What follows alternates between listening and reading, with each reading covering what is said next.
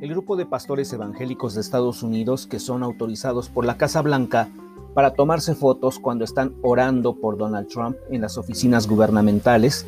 está encabezado por Ralph Dollinger, quien fundó en 1996 una oficina llamada Ministerios del Capitolio, Capitol Ministries,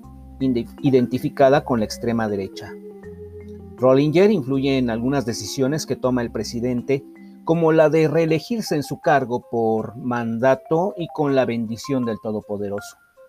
Uno de sus intereses es restringir en las leyes derechos a las personas homosexuales y también que se penalice el aborto, entre otras muchas cosas. Trump fue invitado en enero del 2016 a la Universidad Liberty, la más grande casa de estudios del mundo evangélico, ubicada en Virginia,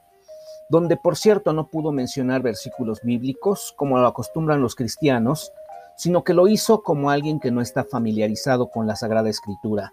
por lo que el presidente de esa casa de estudios, Jerry Falwell,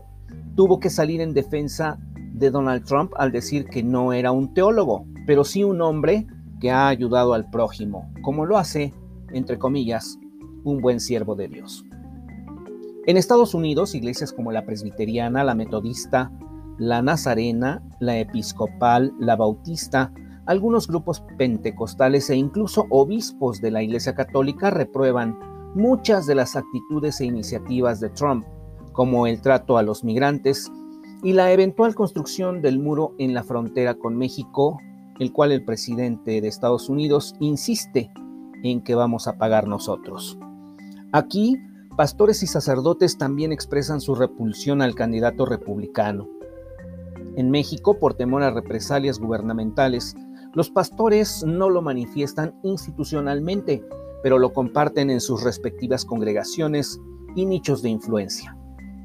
Capitol Ministries intentó hace un par de años establecer una sucursal en México, pero se decepcionaron al ver la rapaz intención de los ministros de culto por llegar a influir no solo de manera espiritual en la elaboración de leyes, sino además en el área económica sacando provecho personal.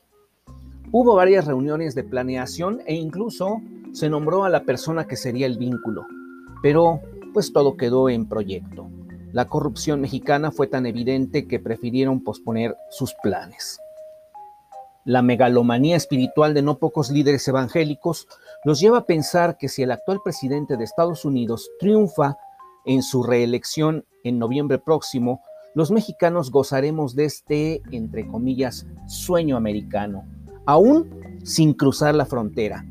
Pero la pesadilla cristiana que ven los republicanos está más latente que la falta de espiritualidad